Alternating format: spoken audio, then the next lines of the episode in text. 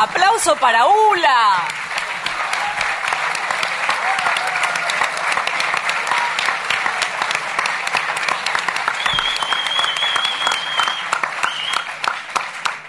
A nuestro querido Ula.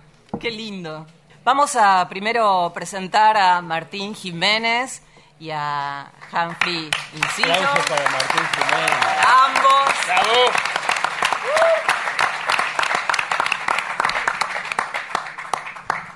Yo ya sé que si les pregunto por qué hicieron esto, me van a decir, y querido Ula, pero algo más. Arrancamos en enero de este año preguntándonos, ¿es posible que Ulanowski cumple 80 en el 2023? No, no puede ser. No, no, está, está intacto. Lo googleamos rápidamente tomando un café en un calor muy grande abajo de una palmera y nos dimos cuenta que efectivamente el amigo Ulanowski cumple 80 años. Se dieron cuenta que efectivamente no estaba intacto. Exactamente. Entonces con Humphrey nos preguntábamos, ¿qué hacemos? La biografía ya la escribió él mismo. ¿Qué hacemos, Humphrey? Y pensamos entonces en, en ser un poco eh, los encausadores de todo el amor que sabíamos que, que había. Amor, admiración, respeto, cariño. Y pensamos entonces en, en un formato nuevo de biografía, una especie de biografía epistolar y, y afectiva, que de alguna manera diera cuenta de eh, todo lo que había eh, sembrado Carlos en, en toda su vida, en toda su vida profesional, pero también en toda su vida personal. Pero como compiladores les vamos a confesar algo, que no nos favorece, pero debemos ser honestos intelectualmente. Nombrar la palabra ULA es una contraseña, es un alias que nos abre un montón de puertas. Cuando nos pusimos a hacer la producción, la lista y a convocar a los autores, a las autoras, automáticamente todos nos respondían, por supuesto que bueno, 80 cumple, ¿cómo puede cumplir 80? Y nos fueron mandando mes a mes, día a día, 80 cartas, más de 80, diferentes personalidades de nuestra cultura. Y es para nosotros un honor que la mayoría están aquí esta noche con nosotros.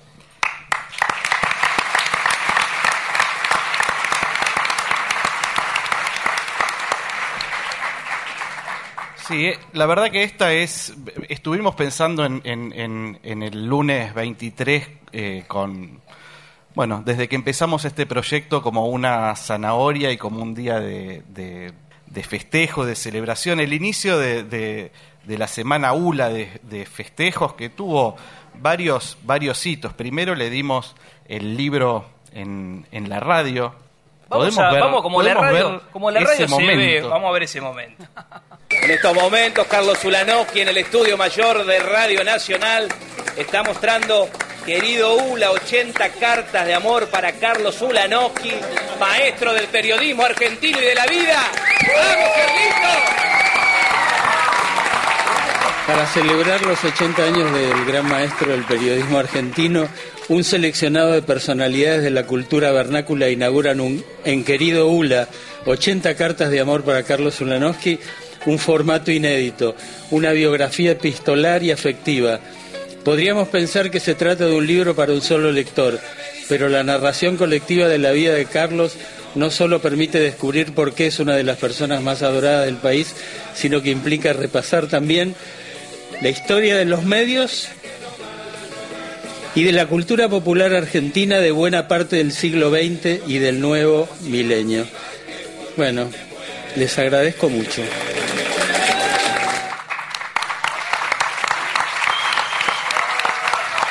se, escuchaba se escuchaba de fondo una cumbia porque una de las frases de cabecera de Carlos es que el mundo necesita más cumbia y otra de las frases de cabecera es que y lo suele decir en cada una de las presentaciones que le toca eh, participar es que las presentaciones de libros son como fiestitas de cumpleaños entonces también fue un modo con la complicidad de Inés y de Julieta, sus hijas, un modo de eh, también pensar en esta, en esta celebración.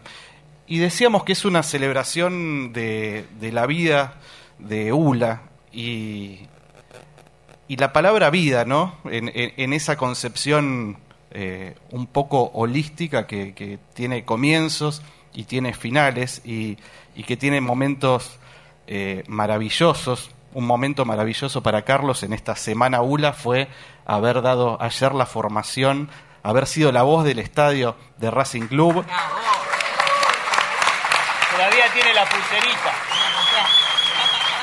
Y, y lo que, y, lo que es el sub y baja de emociones de la vida, que ganábamos 1 a 0 y sobre la hora nos empatan y sin embargo estaba la convicción, por lo menos yo tenía la profunda e íntima convicción de que no había modo de que no ganáramos ese partido y sobre la hora el cabezazo de, de, de Sigali que nos dio ese triunfo, que fue un triunfo de Racing, pero que fue un triunfo de ULA. Claro, es la presentación de ULA, ¿no? Vamos redondeando el tema Racing. Y pero yo hablaba y yo hablaba de, de, la vida y el sub baja de, de emociones y minutos después de que, de que ganamos ese partido recibimos la triste, horrorosa, inesperada noticia de la muerte de Martín Jauregui, un gran colega, querido, queridísimo, eh, que es uno de los autores de las cartas. Y, hoy a la mañana nos despertamos también con otra noticia terrible, la muerte de otra colega querida, Mariana Moyano. Entonces, eh, en este momento de celebraciones y para entender que, también es parte de la vida, yo quiero que a Martín y a Mariana les dediquemos un fuerte aplauso.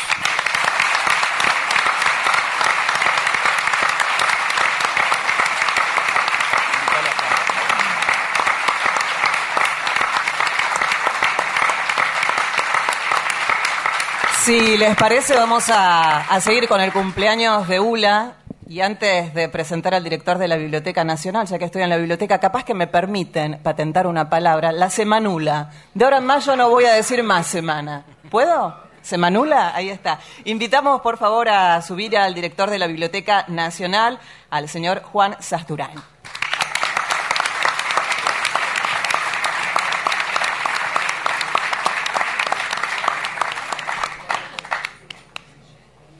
Bueno, la biblioteca a partir de hoy es también un salón de usos múltiples.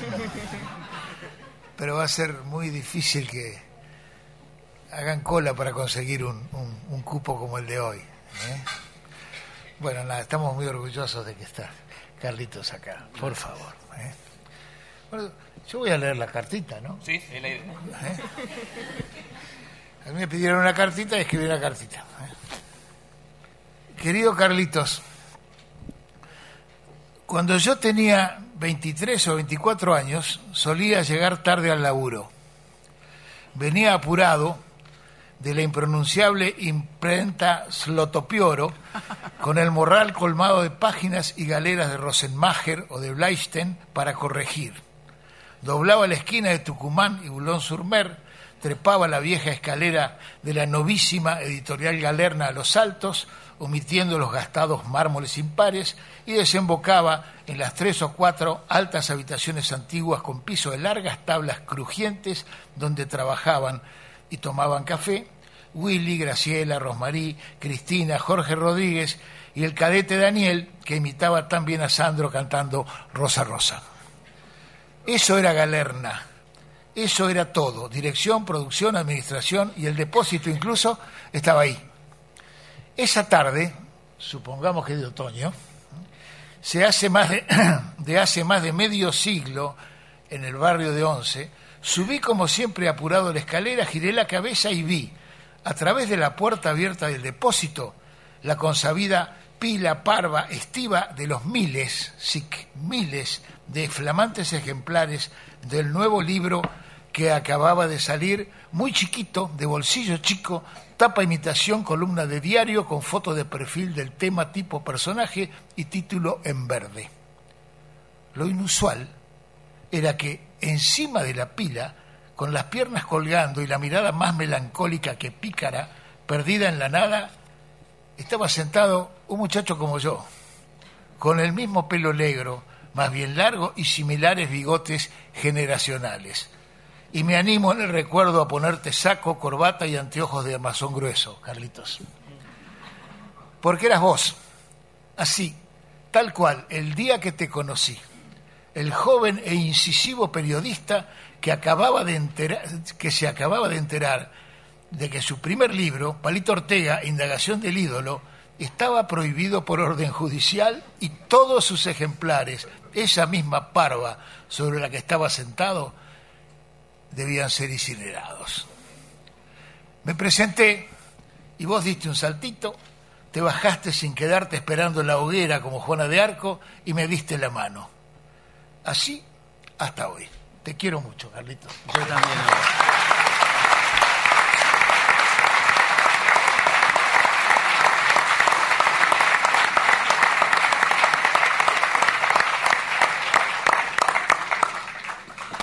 Le agradecemos al director de la Biblioteca Nacional, Juan Sasturán, e invitamos a Rosario Lufrano a subir, a la presidenta de Radio y Televisión Argentina, que le hará la entrega de algo, de un premio, de payarols. No sé si lo tenía que decir, lo digo. Ahí está subiendo Rosario. ¿Estás bien, Carlitos? Estoy perfecto, en mi mejor momento. Está bien. ¿No te vas a sacar más la pulsera? No, Está muy bien. hasta que se me caiga sola. Perfecto, como las cintitas rojas con los deseos. Está bien. Doctora, Maestro.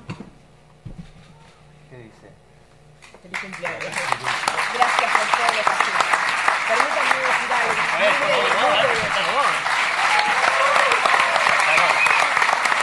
Payarols, ¿eh? Ahora lo puedo decir en voz alta. Guarda. Bueno, ¿qué Qué decir? hermoso. Qué hermoso es algo que decir, por ejemplo. Buenas tardes a todos y todas. Feliz cumpleaños. Carlos, querido, maestro. Solo podemos decirte gracias todos aquellos que hemos aprendido contigo. Yo lo conocí a Carlos Ulanowski en Radio Belgrado. En esa época, así la llamábamos, nuestra querida Radio Belgrano. En sus pasillos estaban Pasquini y Durán, Edgardo Silvercasten, Jorge Dorio, Carlos Ulanowski, Eduardo Liberti, Jorge Lanata también estaba en esa época, Enrique Vázquez, muchos eh, colegas, Mónica Gutiérrez también estaba en ese momento, Divinsky, Gin- Ginsburg Abrevaya y Julia Constenla. Así que con todos ellos, la verdad que yo que salía y todavía estaba en la universidad haciendo en la materia radio y tuve el honor de hacer los primeros ejercicios en Radio Belgrano, aprendí de todos ellos. Y Carlos siempre fue preciso, indagando cada palabra que decía, un verdadero maestro del lenguaje. Ese lenguaje que a lo largo de estos años, en muchos casos, se ha perdido. Se ha perdido la fineza, se ha perdido el real significado de las palabras. Ya no trabajamos con el significado y el significante. Lo que hacemos es tergiversarlas, darles otro significado. En realidad, utilizarlas para mentir. Entonces, simplemente te quiero decir gracias por navegar eso tan difícil que es la verdad.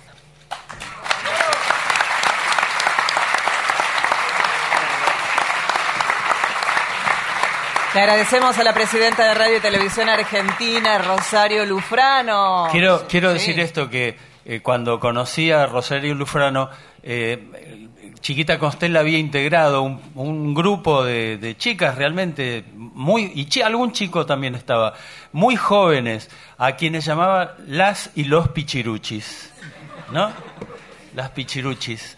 Y bueno, este, fueron importantes, además, casi todas han hecho carrera, mucha carrera en los medios, ¿cómo no? Ahora sí, invitamos a subir al señor Rodolfo Terraño.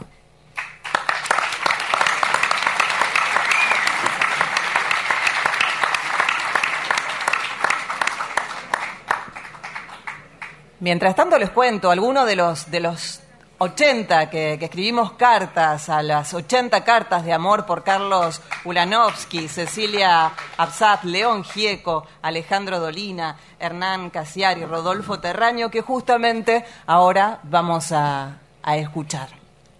Para Terraño y para mí no pasaron los años. Él, él es menor que yo, la verdad. Pero eh, es como si estuviéramos en primero segunda del Nacional Moreno.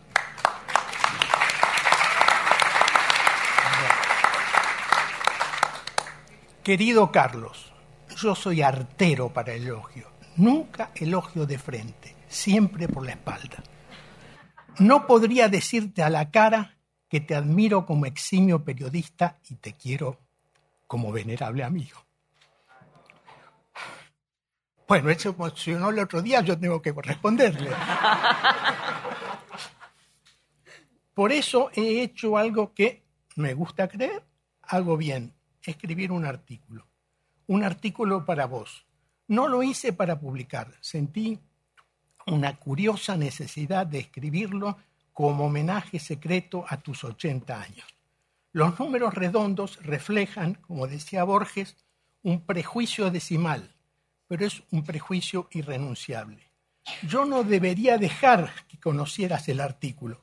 Te lo adjunto, pero te pido que lo leas como si Ulanowski fuera otro. Carlos Ulanowski, 66 años y 7 meses. Fue en marzo de 1957. Éramos parte de los 40 alumnos de primero segunda. En esa aula del Mariano Moreno debutó nuestra amistad, que por ahora tiene 66 años y 7 meses. Las maestras del primario fueron sustituidas por profesoras y profesores. Había quienes enseñaban por la noche en la universidad y por la mañana en el Moreno pero nuestros recuerdos suelen demorarse en episodios ajenos a la sabiduría especializada de la que fuimos beneficiarios. Recordamos al profesor de físico-química que nos hacía leer a Romain Roland, Premio Nobel de Literatura, o al excelente profesor de matemáticas que un día nos dio borracho una clase de álgebra, o a la joven profesora de geografía de quien yo estaba enamorado mientras Ulanowski elegía amores verosímiles. Ulanowski y yo nos hicimos en esa casona de la calle Rivadavia. Todo viene de allí. Curiosidad e indisciplina, soberbia y humildad. Estábamos en tercer año cuando creamos Orbe, que no era una revista estudiantil, sino una pretenciosa revista de interés general hecha por estudiantes. Queríamos tener una excusa para conocer a personajes luminosos. La excusa fue eficaz. Entrevistamos, por ejemplo, a Borges, que nos autografió con mano temblorosa un ejemplar de su antología personal. A Hussein, que inútilmente nos explicó el hallazgo por el cual le habían dado el premio Nobel. Y a Piazzolla, que acababa de componer Adiós Nonino. Cuando dejamos el colegio, nos dedicamos a fracasar buscábamos trabajo en revistas profesionales que no nos necesitaban y nos lo hacían saber. En un momento yo desistí y me empeñé en convertirme en abogado. Ulanowski perseveró e inició la que sería su refulgente carrera periodística. Sin embargo, el periodismo nos reunió después en Confirmado, la revista de Jacobo Timerman. Ulanowski fingía frivolidad y escribía seriamente tenía una educada irreverencia. Creó una columna, reportajes insolentes, que en verdad ofrecía reportajes creativamente incisivos. Y vinieron los exilios y las distancias. Nunca tuvimos refugio común, ni en México, ni en Caracas, ni en Londres. Nos alimentamos de cartas antes escondidas en sobres estampillados y después, hace algunos años, repartidas por ese cartero llamado Gmail. Así descubrimos que Borges, otra vez Borges, tenía razón. La amistad, a diferencia del amor, puede prescindir de la presencia. Rodolfo Terraño.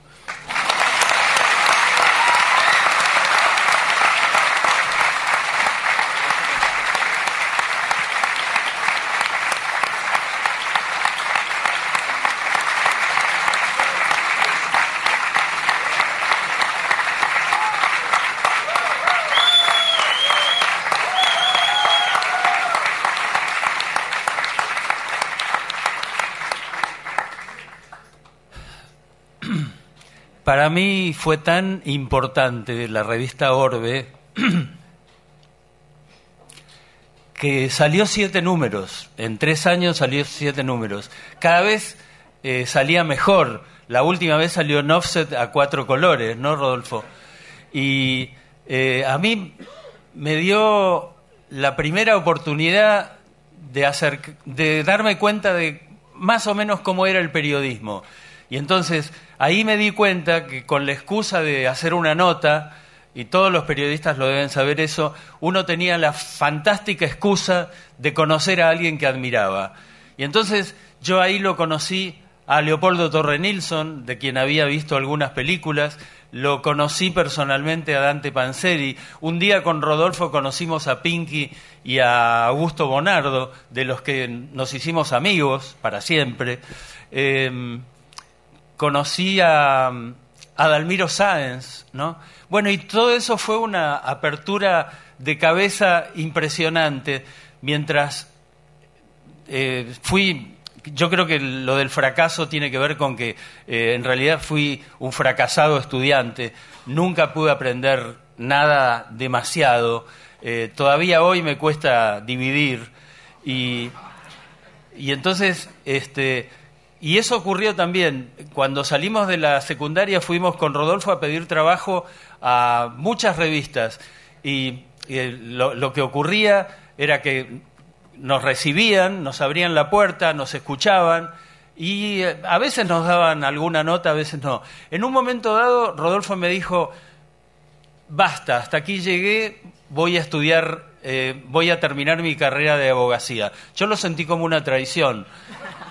Y entonces, pero bueno, con el tiempo comprendí que él tenía razón y el equivocado era yo. Yo me arrepiento de no haber terminado la carrera como mis padres querían. Mi viejo quería que yo fuera médico. Intenté tres veces entrar a medicina, pero las materias, imagínate, Carla, eran matemática, física, química y biología. Imposible, imposible. Así Menos que bueno, mal aparte. Claro, no, hubiera, hubiera sido un buen eh, médico eh, judío que odia la sangre. o sea, un psicoanalista.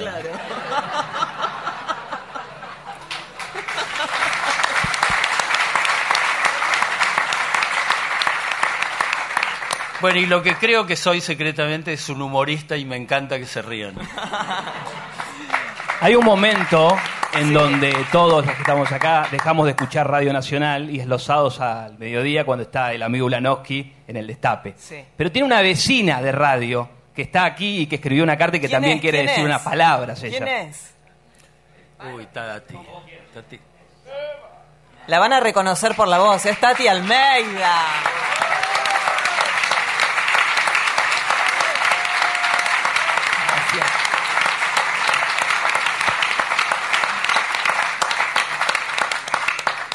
Me preguntaban si quería estar sentada y dije no, parada, porque a pesar de los bastones y las sillas de ruedas, las locas seguimos de pie.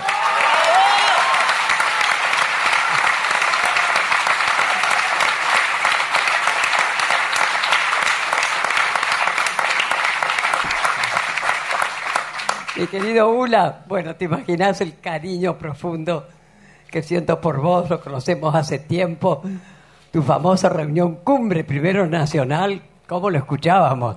Y ahí también yo tuve un programa que después, por razones obvias, cuando llegó la primera malaria, ¡pum! fuera. Pero ahora estamos juntos en el destape. Y es un placer. Somos vecinos. Eh, Somos vecinos porque terminamos con nuestro programa. De paso, paso el chivo. Todos los sábados de 12 a 13.30 en el Destape con Charlie Pisoni, con nuestro programa ¿Qué me contás? Se lo entregamos a Ula.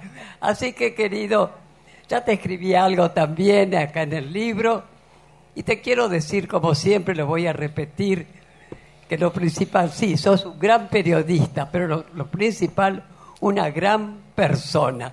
Así que, muchas gracias. Es un placer compartir hoy tus 80 años. Fui una de las que dije, ¿80 años? Y realmente lo que pasa es que a mis 93 sos un pendejo, querido.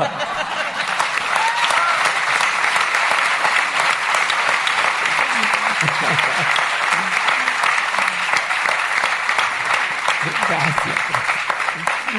Muchas gracias, Zula, y nos No. vemos el sábado y ahí te hago el regalito. Bueno, Besos, gracias. chao. Pero quiero decir esto, Tati. Eh, uno de los proyectos más lindos que, que pude desarrollar en los últimos tiempos fue participar Eh, ahí está, creo que estaba Osvaldo Santoro también, que, que fue otro de los impulsores, esa posibilidad de que le dieran a los socios de Racing desaparecidos un carné que eh, los acreditara como socios eternos, ¿no? Eh, y bueno, y uno de los socios eternos fue tu Alejandro, ¿no? Exacto. Así que eso, eso eh, Racing también nos une, Exactamente, justamente. aunque seas de. River. Justamente mis dos hijos, Jorge, bueno, y Alejandro, uno de los 30.000, porque son 30.000.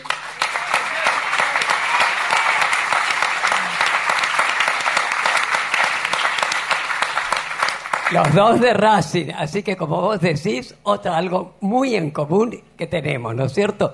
Y gracias cuando nos entregaste el carnet, el carnet de los desaparecidos de Racing, que bueno, que se los hizo socios para toda la vida. Y así seguirán. Gracias, Ula. Bueno, y, y- y Tati, Tati mencionaba los regalos, iniciativa de Julieta, si trajeron algún regalo para Carlos, hay a la izquierda, a su derecha, en verdad, una caja para dejar ahí los, los regalitos. Y el efectivo también, si quieren. Vamos a invitar ahora a Felipe Piña a subir y lo vamos a escuchar, lo recibimos con un aplauso.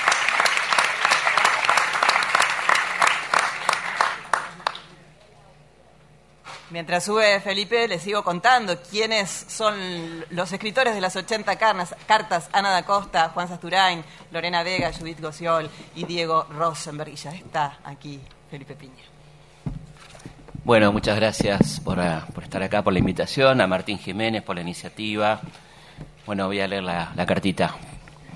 Querido Carlitos, te escucho desde hace mucho, desde chico. Siempre me gustó esa voz amigable, cómplice. Te escuchábamos con mi viejo, Gabriel, que me decía, qué buen tipo debe ser este Ulanowski, sabe de todo. Mi viejo, como vos, era un apasionado del cine y del arte en todas sus formas, y un loco, como se decía por entonces, de la radio. Cuestión que heredé absolutamente desde que mi madre Nilde me dejara con la radio colgada en la cuna y se iba a laburar. El día que daban alguna de esas, el día que daban alguna de esas emisoras de las que pasaban hablando y con mucho tango. Después te leían Satiricón. Me acuerdo de esa genialidad que fue la TVIA negra, en la que nos abrían los ojos sobre el lado B de la tele, lo que no veíamos o no nos dejaban ver. Un libro adelantado a su tiempo, plena de crítica semiológica y de sustancia crítica. Por mis amigos queridos, Ángel Mex, supe de tu carrera en México, de tu paso por uno más uno y proceso, y sobre todo de tu buena onda para con tantos compañeros que llegaban en busca de una nueva vida para salvar la que estaba en peligro en nuestro sufrido país. Ocupado por aquella tremenda dictadura cívico-militar y armar allá una linda vida, vida vivible o la que se pudiese. Desde ya te agradeceré siempre tus libros en un país donde los archivos audiovisuales han sido saqueados por censores y comerciantes oportunistas. Sos un archivo caminando, andando los caminos de la memoria. Para las rotativas es una extraordinaria fuente de consulta para quien quiera adentrarse en la riquísima y vasta historia del periodismo gráfico argentino y está, gracias Carlitos, deliciosamente escrito. Una clara muestra de que la erudición no necesita del aburrimiento ni de la acumulación intolerable de datos inconexos para evidenciarse y socializarse. Y por supuesto, la ineludible, necesaria y totalizadora obra sobre la historia de nuestra radiofonía, Días de Radio, que en su lujosa y atesorable primera edición incluía un CD con verdaderas joyas de archivos sobre momentos memorables de nuestro archivo general de la emoción, esas voces y momentos que han conmovido a tantas generaciones a lo largo del siglo pasado. Y afortunadamente apareció el complemento actualizado, 36.500 días de radio de muy reciente aparición. En los 90 fue un placer reconocer tu voz junto a Jorge Guibor y Adolfo Castelo en El Ventilador y en otros programas, siempre amigable, siempre sensible. Una maravilla. Y te escucho desde hace rato en tu reunión cumbre, título homenaje a aquel disco inolvidable de nuestro Astor Piazzolla y Jerry Mulligan. Ahí desplegás tu calidad de anfitrión, de gran periodista informado al detalle sobre quiénes son tus invitados, de lector de los libros que comentás, suena lógico, pero cada vez es menos frecuente, y de armador de vínculos entre la gente que habitamos este multifacético barrio, el de la cultura nacional. Tuve la suerte de que me entrevistaras varias veces, siempre fue un placer y un honor que me hiciste sentir querido y valorado. En fin, Carlitos Maestro, sos un capo, larga vida y alegría, tenés un solo defecto, sos de Racing. Lo que ratifica que nadie es perfecto y que sos humano, demasiado humano, como decía el viejo Nietzsche. Un abrazo enorme, te quiero mucho.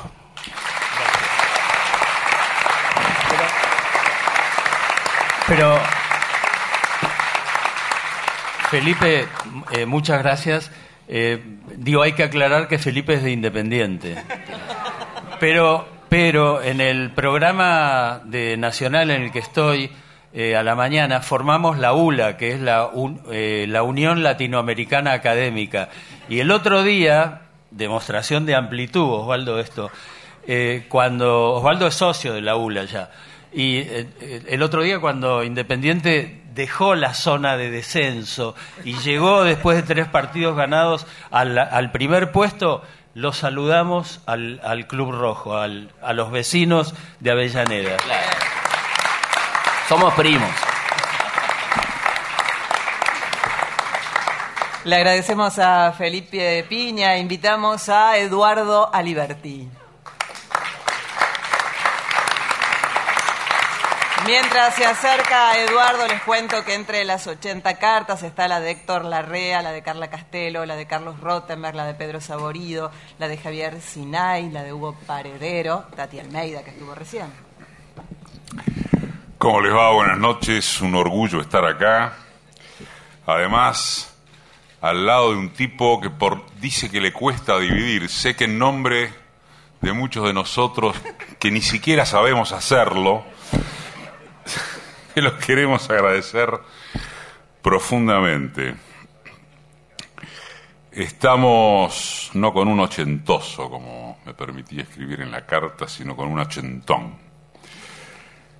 ¿Qué es lo que le corresponde a su carácter de galán, que siempre lo fue, a más de su, prosapia como periodista? Eh, hay algo que, que citamos también en la carta, que yo no sé si no pertenece a Dolina, que creo que anda por ahí, y si no pertenece a él, es verosímil que perteneciera. Y es esto de que en el ambiente circula la frase esa, de que si te cita Ulanowski es que ya estás en el Olimpo. Y si no te cita en alguno de sus libros que siempre está escribiendo, es que todavía te falta. Uno está muy de acuerdo con eso. También tengo ganas de decir que pocas veces he conocido a alguien con tanta sabiduría para no levantar nunca la voz y sin embargo seguir con acertos tan marcados, tan, tan profundos y tan conmovedores. Digo allí y reitero simplemente que no se traicionará aquello de no revelar las frases con sarcasmo, ironía, insidia también de las que es capaz Ulanowski, porque hay un otro Ulanowski que en verdad es el mismo. Cuando él dice que en verdad es un humorista, tiene razón porque también lo es. Y quiero finalmente rescatar algo que recién decía Rosario Lufrano, con quien efectivamente nos conocimos en Radio Belgrado allá por 1984. Algo que decía Rosario en cuanto a el lenguaje, la calidad del lenguaje, la calidad de la escritura y la calidad del decir. Porque eso simboliza a Ulanovsky, no solo a él, por cierto, pero estamos hablando de alguien que escribe como habla y habla como debe escribirse. No es un mérito común. Sasturain es uno de los que comparte ese mérito, Dolina ni hablar, no quiero empezar con los nombres, pero también ustedes saben de qué hablo. Pero esto que decía Rosario, de lo que se ha perdido, que no, para algunas cosas hay que ser melancos, y está bien ser melanco. Y uno es melanco de cuando el lenguaje se cuidaba mejor. Que no. Que no. Y de cómo se ha perdido eso en buena medida. Y de cómo este tipo lo sigue respetando. Entonces, en este día, por otro lado, de mierda, por las muertes de Martín y de Mariana, lo recuerdo también a Mario Einfeld hablando de maestros.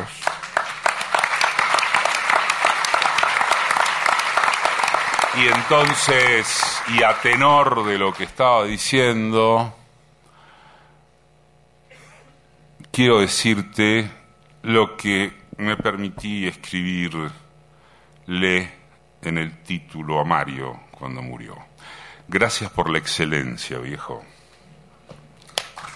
muchas gracias.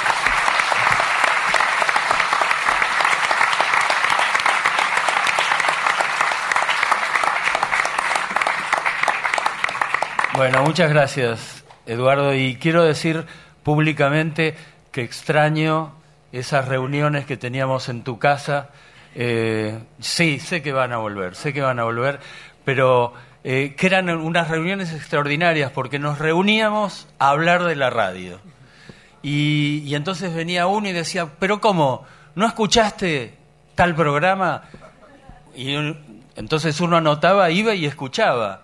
Bueno, eso lo extraño, se ha perdido, pero bueno, volverá. Gracias, Eduardo Aliberti.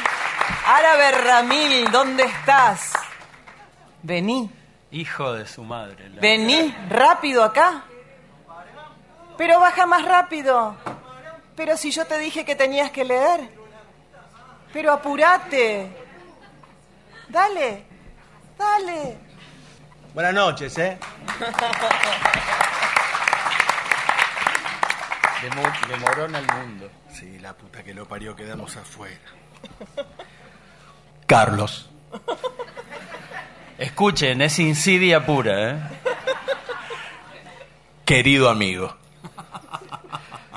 Estas palabras no son solo para agradecerte y renovar este afecto que considero interminable sino también para mencionar un hecho singular que me acaba de suceder. Vos sabés que si algo yo he apreciado de tu rica historia, sacando tus libros, tu compromiso político, Carlos, tu conocimiento sobre el mundo de las artes y el espectáculo, tu generosidad inmensa, entre otras gemas de tu vasta historia, es esa joya de la mecánica que supiste tener. Esa flecha plateada con la que recorrías tu ciudad, tu querida Buenos Aires. Sí, Carlos. Me refiero a ese Renault 19, gris perla, auto que por esas cosas del destino le vendiste a un vecino mío de Morón Sur. Vecino que vive cerca de la séptima brigada aérea de Morón, aquel recordado aeropuerto que fue testigo de la llegada del general Perón luego de su exilio. La base de Morón, el sitio de referencia de un barrio de casas bajas, con veredas rotas y frentes que no conocieron jamás el revoque y que alberga a una clase obrera sacrificada. En ese barrio vive Carlos Urquiza, el negro, el actual propietario de tu 19. Me lo encontré a Carlos en la puerta de la panadería La Base negocio que por su ubicación no podía llamarse de otra manera. Y lo primero que me dijo fue, ah, vos sos el amigo de Fulanowski. Decile que cuando lo vea le voy a llenar el orto a patadas. Me cagó la vida con ese auto de mierda. Ese auto fue mi desgracia, pedazo de hijo de puta y quedó repitiendo esto último hasta que la boca dejó de emitir sonidos y empezó a temblar. Te imaginarás mi sorpresa, Carlos. En fin, quería aprovechar este momento no solo para saludarte, como te decía antes, sino para decirte que no vayas a Morón. Sobre todo para evitarte un mal momento. El mundo es grande y vos sos querido y reconocido en casi cada uno de sus rincones. Te quiero, Carlos, siempre tu amigo, el árabe.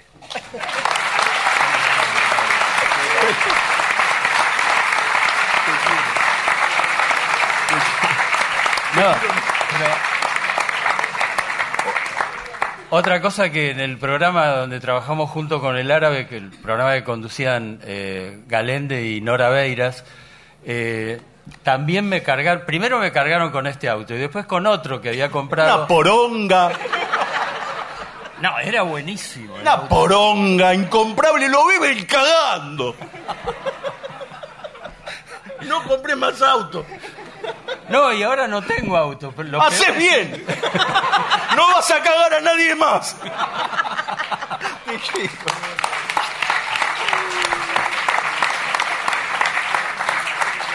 Un grande, el árabe Ramil.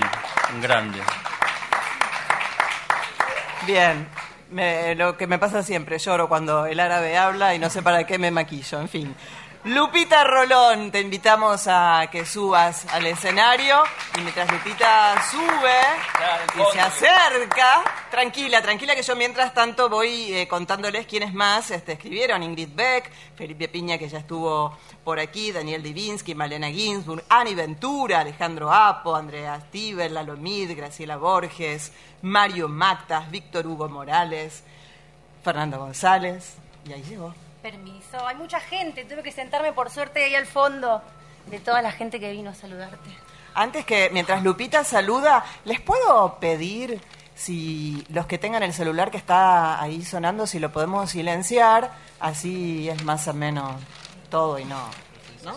Yo los autorizo que tengan el, el celular prendido. Listo. No, porque digo, voy por lo menos dos veces a, a la semana al teatro y me rompen soberanamente esos eh, eh, stand-up que hacen los eh, acomodadores. Eh, y, y- y ya apagaron y ya comieron el caramelito con el que van a hacer ruido. Basta, viejo, basta. Enciendan los celulares. Si suena, si suena el teléfono es porque alguien te necesita. Muy bien, lo dijo Ula.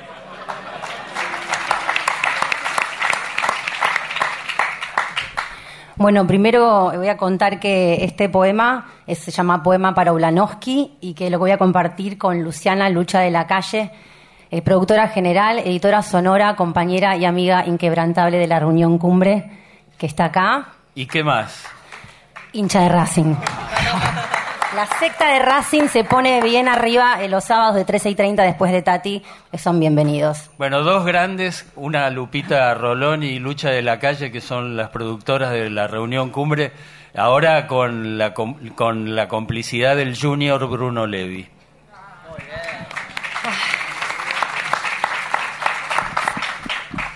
Poema para Ulanowski.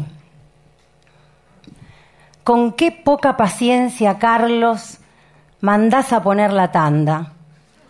Sentado volás en un sillón que de golpe brilla como tu pelo. Esa nube inmaculada, atorada entre el cielo y ese limbo dulzón del aire de radio.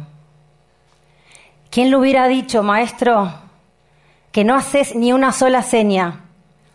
un separador, la mismísima cortina que le robaste a Jerry Mulligan. Vos lo pedís todo sin misterios. Mientras las miles de páginas que escribiste sobre el aparatito, esos mapas metafísicos de todos los tiempos, se estrellan, Tito, entre sí, dándole otra vuelta a tu legado orquestás un cumpleaños cada programa, un asado imaginario donde todo se escucha, tachando las horas te imagino en la semana, cabalgando tu bicicleta fija a campo traviesa de un living de escritor te imagino enfrentando el tiempo. El Licha López calentando para entrar cuando la luz roja corone el estudio y lleguen los goles que nos dejás hacer a todes. ¿Cómo te gustan las telenovelas, Tito? Subir las escaleras de ese estadio amoroso, los chocolates, todos los chocolates te gustan, Tito. ¿Cuántos novios me buscaste? Te seguiré buscando. Un puente que hagan, con los cuadernos que escribís al revés. Un acorde eterno de acá a México y que se llene de amigos que vayan y vuelvan, Tito. Tan bueno y tan alto. Me dejas hacer cualquier cosa. Pero se va a acabar. ¡Afuera! Tus hijas me prestan a su padre en un ritual que salva vidas. Y cuando nos sentamos a jugar, resulta que vos tenés siempre ocho años. Y yo que probé jamón a los 26, entonces siento mis alas que huelen al perfume de la calle, puro pancito y cofradía, cómo se despliegan, agradezco. La erosión de tu abrazo, un lujo geométrico que no sé dibujar y ya llevo tatuado.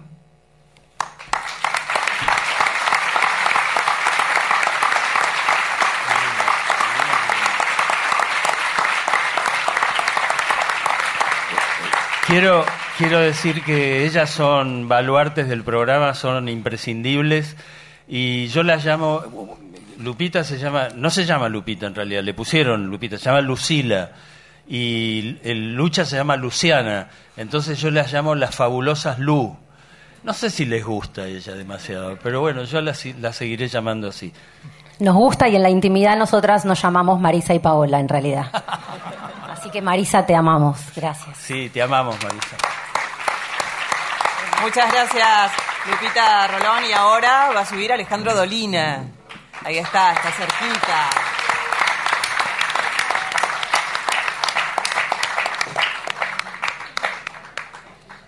Buenas noches. Querido Carlos Ulanowski, feliz cumpleaños. Ya lo ves, las aguas del futuro, que nos parecían tan remotas, están aquí por fin. Se han vuelto presente y mojan nuestros pies. ¿Quién lo diría? Treinta años ya. A esta edad puede decirse que la arcilla de la que estamos hechos ya se ha terminado. El resto será mero retoque. Y ante la imposibilidad de esperar dones nuevos y súbitos, conviene pensar qué es lo que haremos con nuestra dotación. Vos dirás que no hay apuro, que las sandías se acomodan solas en el carro gracias a las casuales sacudidas del camino. Yo digo que no. Es necesario apurarse. Hoy mismo podemos afirmar que hay sueños que ya pasaron de largo. No pierdas tiempo, Carlos. Ayer me decías que tenías vocación de historiador, que te producía felicidad poética fijar los hechos y salvarlos del olvido. Empezá ahora mismo. Es posible que los sucesos que hoy nos parecen cosas de todos los días se conviertan con los años en faroles que alumbrarán el futuro con sombras largas. Algunos de los hombres que hoy saludamos distraídos asumirán aspectos de bronce. Yo creo, y disculpa el atrevimiento, que no sería mala idea indagar en la historia de la radio. Siempre me ha parecido que tus recuerdos son más precisos que la realidad. Cuando oigo tus relatos, incluso los que se refieren a momentos que hemos vivido juntos, siento que tu prosa mejora lo ocurrido que tus palabras vienen a corregir falsas sensaciones de mi memoria incompetente. creo que ahí está tu futuro. Con todo lo que hemos pasado, ¿acaso nos parezca que vivir es ir perdiendo cosas? Si esto sigue así, no quiero ni pensar lo poco que nos quedará a los 50. O más adelante aún en esas edades inconcebibles donde cada nueva hora es como una amenaza. Cabe preguntarse hoy, ¿cuándo es que termina la juventud? Es necesario saberlo con exactitud. Nada de metáforas condescendientes, conforme a las cuales es uno el que lo decide, o peor todavía, creer que siempre se es joven de algún modo. No estaría mal que el registro civil interviniera para fijar un plazo legal y poner término a la farsa de señores pelados de 40 años, que son, por ejemplo, nuestros jóvenes escritores. Es cierto que vivimos tiempos de entusiasmo, de cambio, de cuestionamiento de las antiguas verdades y los vetustos pensamientos consagrados. Hoy todos quieren ser jóvenes para poder participar de la esperanza que flota en el aire. Yo también siento, Carlos, que mi juventud es una visita que ya está mirando la puerta. Voy a decirte algo ahora que somos amigos, ahora que ya somos grandes. Es una gran felicidad para mí estar trabajando en Radio Argentina contigo y con Mario Mactas. A veces pienso que no podría ser un programa con otras personas que no fueran ustedes. Estoy seguro de que seguiremos juntos muchos años y de que no habrá nada que pueda separarnos. Te saludo, Carlos, en tu redondo cumpleaños número 30, no sin percibir la sombra amarga que nos deja la conciencia del paso del tiempo. A cierta edad uno deja de ser inmortal.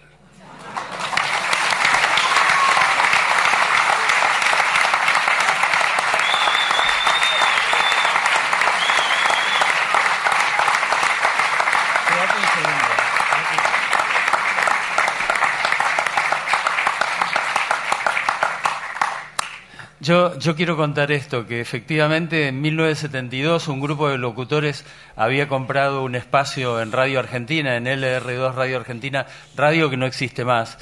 Eh, y nos ofrecieron, el- ellos tenían un programa que se llamaba, que era de toda la mañana, creo que se llamaba Clean Caja el Clean programa. Sí, eh, de 8 o de 7 a 13, un- era una enorme cantidad. Y nos ofrecieron a Mario Mactas y a mí primero el espacio de 8 menos cuarto de 8 y media, para hacer una especie de cosa de actualidad con humor. Y entonces, por alguna razón que yo, a la verdad, no me acuerdo, lo enganchamos a Dolina. Equivocación. Y, y entonces ahí Dolina empezó a hacer sus personajes. Eh, por ejemplo, el sordo Gansé. Y hacía un personaje extraordinario. Era la época en que Cacho Fontana humillaba con sus móviles. Tenía como, no sé, seis móviles, ocho móviles en la calle, eh, eh, equipados con equipos de VHF.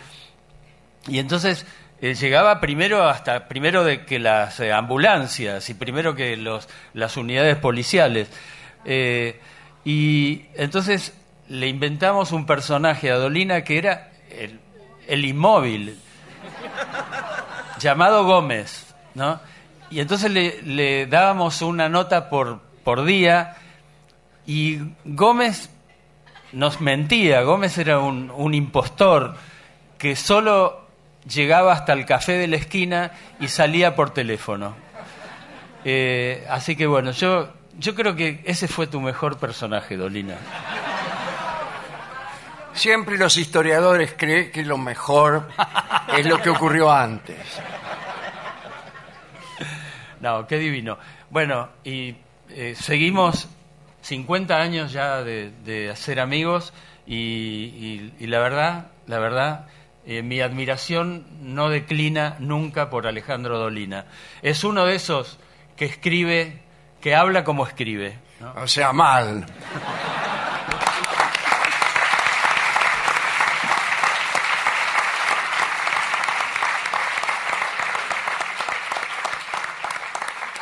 Vamos a invitar ahora a Lalomir.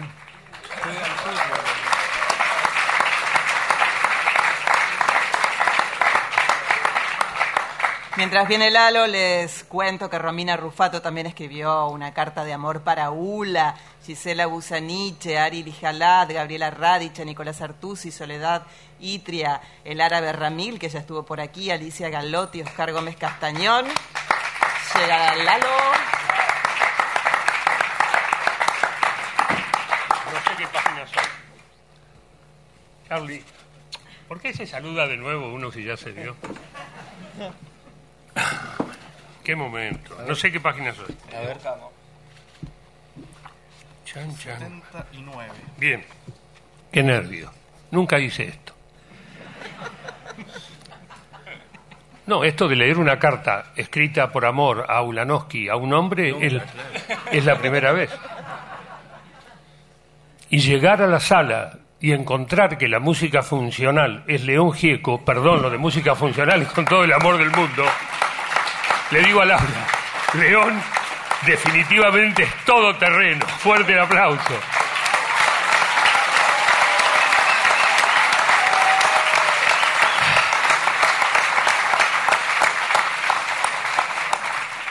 Y tal vez un día el mundo vuelva a ser simple. Querido Carlos, o Ula simplemente, ese sonido gutural que se volvió tu nombre, Ula. ¿Cómo estás? Calculo que super, mega, re bien, viste que el idioma también puede ser moderno. Calculo que super, mega, re bien con tanto festejo celebratorio y encima epistolar, como era entonces. Te cuento que estoy escribiendo esta carta en papel y con estilográfica, aunque la estés leyendo impresa. Como se trata de una carta, pensé, hagámoslo como mandan las viejas y hermosas costumbres. Ula, te quiero agradecer algunas cosas. La primera entrevista que me hiciste en una vereda de la avenida Belgrano, muy cerca de la Rock and Pop, habrá sido para página o humor, tal vez página. Tampoco registro si fue en la época de Aquí Radio Bangkok o con Buenos Aires una divina comedia. Esa. División era cuando hacían... División Entel, Radio Bangkok. Recuerdo que era un mediodía soleado saliendo de la radio. Éramos dos pendejos que ya pintaban canas. Charlamos largo y tendido. ¿Y sabes qué? Tiempo después, al leer la nota publicada, una vez más, terminé de entender qué era lo que yo hacía. Porque lo que estábamos haciendo era un verdadero disparate. Pero no decía eso el texto. ¿O sí? Tal vez me lo dijiste. Pero después no quedó escrito. O sea, el tipo que me entrevistó era realmente un amante de la radio, un verdadero radioescucha, y por eso supo decodificar perfectamente todos los intrincados símbolos del caos para hacerme entender que lo que estaba haciendo era radio, radio pura, la de siempre, salvo que estábamos tejiendo con otra lana y usando más colores. No sé si fueron esas tus palabras, pero es la idea, es lo que entendí, y tenías razón. También gracias por las presentaciones viceversas, paneles, conferencias, debates, mesas redondas, eventos, congresos. A veces te tocaba a vos presentarme a mí y en otras ocasiones viceversa. Por supuesto, aprovechábamos las ocasiones, que fueron varias, para arreglar el país y hasta el mundo, como si nos viéramos todos los días en el café. Eso sí, la más importante de todas, gracias por haberme convocado a escribir, no recuerdo tampoco cómo se gestó la idea, porque tengo el disco duro lleno, el prólogo de tu libro Siempre los escucho, retratos de la radio argentina en el siglo XXI, Un texto que surgió espontáneo cuando recibí la invitación, pero que las dos o tres veces que volví a leerlo, al cruzarme con el libro, me emocioné al mango. Ahí está la esencia de mi vida y mi laburo en la radio. Ahí está el chiste, la magia, la radio que vos tanto querés. Una vez más, pusiste mis palabras en su lugar. Gracias no. Muchas gracias. Ula. Felices 80. Balcones y flores. Lalo.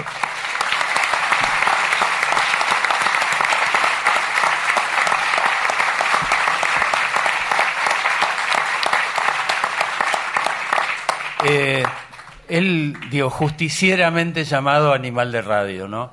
Él, él, digo, es un creativo tiempo completo. Hizo, eh, bueno, primero se dio todos los gustos en radio, todos, ¿no? Y, y marcaste una tendencia, digo, la, la, digo, cosas que, que nunca se habían hecho, las hiciste vos. Y eso, eh, la división Pinchame, por ejemplo, era adelantadísima a su tiempo. Digo, la ¿quién iba a división? Pinchame, ¿de qué está hablando? La división Entel. No, pero había un- un- una sección que ustedes pinchaban los teléfonos. Sí, claro, era ahí. Adelantado a su Sí, tiempo. claro, bueno. No me deschaves, no quería que se supiese que yo estaba en ese entuerto. Carlito, gracias.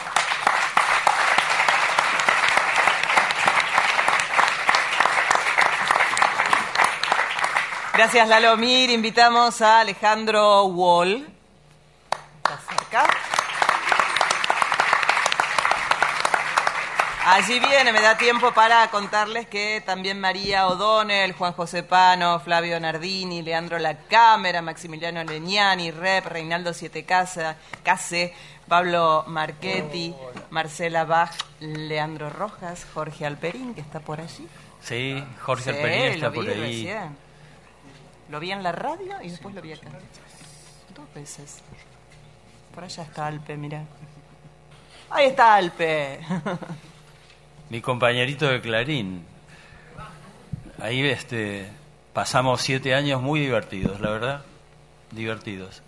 Eh, y yo me di cuenta ahí que él tenía un problema auditivo.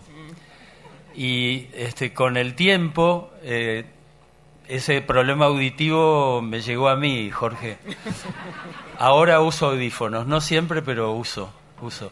No, en serio, cuando me decidí a usar audífono, ¿a quién, a quién recurrí? ¿A, a quién consulté? A Jorge Alperín. Alejandro te No, por favor. Bueno, muchas gracias por esta invitación y me alegro de que sea después de que haya ganado Racinola. ¿Fuiste a la cancha? No, no pude. Ah. Cosas de la vida. Eh, no cumplí la consigna tampoco, así que pido disculpas.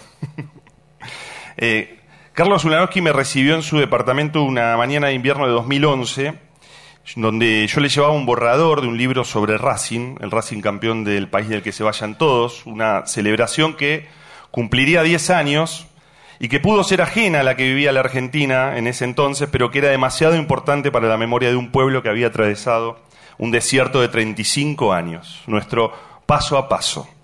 Yo quería que Ula escribiera el prólogo en su doble condición, maestro de periodistas y sobre todo hincha de la CADE. Habíamos charlado una vez en el mar de las eh, Madres de Plaza de Mayo, tomábamos un café, estaba Pablo Yonto, lo de charlar era un decir, porque yo me dediqué a escuchar lo que, lo que hablaban Ula y, Pablo de la vida, de la política, de las cosas cotidianas. Así que esa mañana, después de que Ula me sirviera un té, Balbucié un resumen de lo que había escrito, la idea del libro, era mi primer libro, El ser de Racing, El ser argentino, diciembre de 2001, Los cinco presidentes, Racing campeón. Una puso el bodoque de Words eh, a un costado y prometió leerlo. Después de ese ejercicio, entonces, iba a decidir si escribía el prólogo. Hablamos algo más de fútbol, de lo que significaban esos colores para cada uno y me fui con el temor de que no le gustara, de que no le interesara y que quizás ni siquiera lo leyera. Pero también me fui envuelto en la calidez de su trato y en la complicidad que nos generaba Racing. Escuchaba a Ula en El Ventilador, tengo 44 años, un programa de radio que me hacía reír mucho.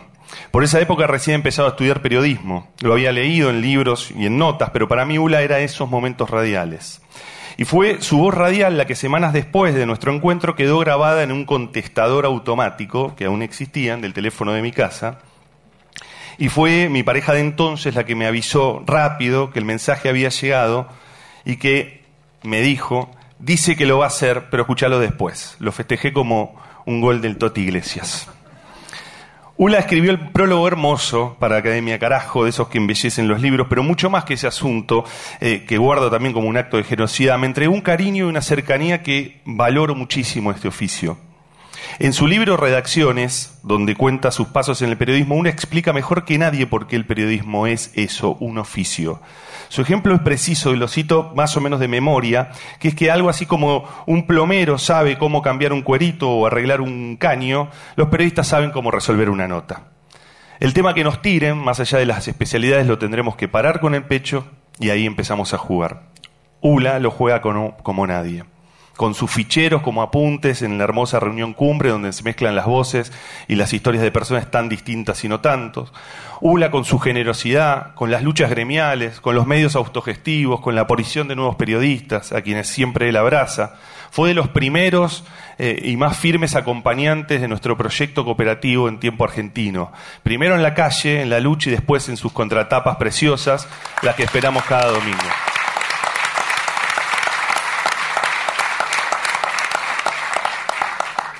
Y lo que también espero es una tradición que empezó desde aquella vez con ese prólogo iniciático, que son sus mails, sus correos cuando juega Racing. La preocupación si se encadenan derrotas, la alegría por las victorias, la mesura si el equipo gana pero juega igual. Ahí va a estar siempre Ula con un hola para charlar sobre Racing, nuestro Racing, nuestra forma de amistad celeste y blanca, que nos dice que Ula siempre está y sí, es de Racing. Salud, Ula, feliz cumpleaños y vamos la KD. Y ya que estoy, pensé que se le iba a dar. Tengo un regalo. ¿Serio? Sí. Sé que te va a gustar. Pero es la tapa de uno de tus ídolos. Un gráfico del año 1967 con Racing campeón del mundo del Continental. Pero. No, no solo eso.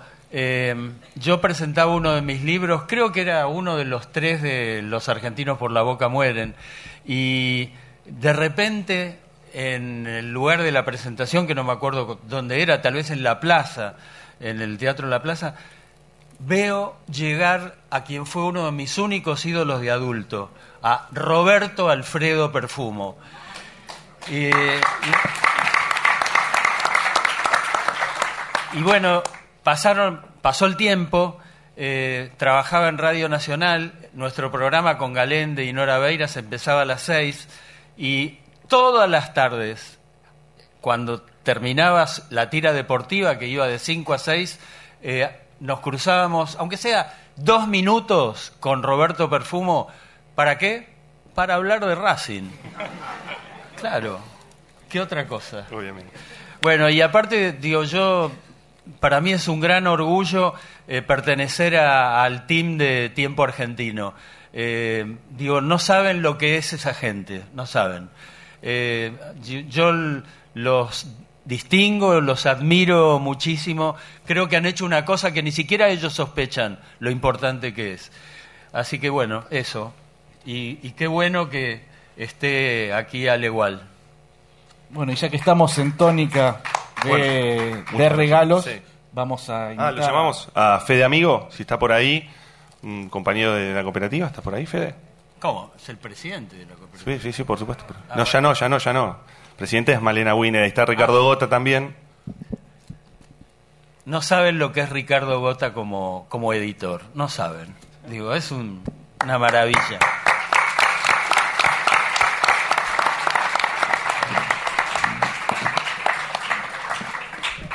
Creo que ya dijiste todo sobre nosotros, así que solo nos queda la acción.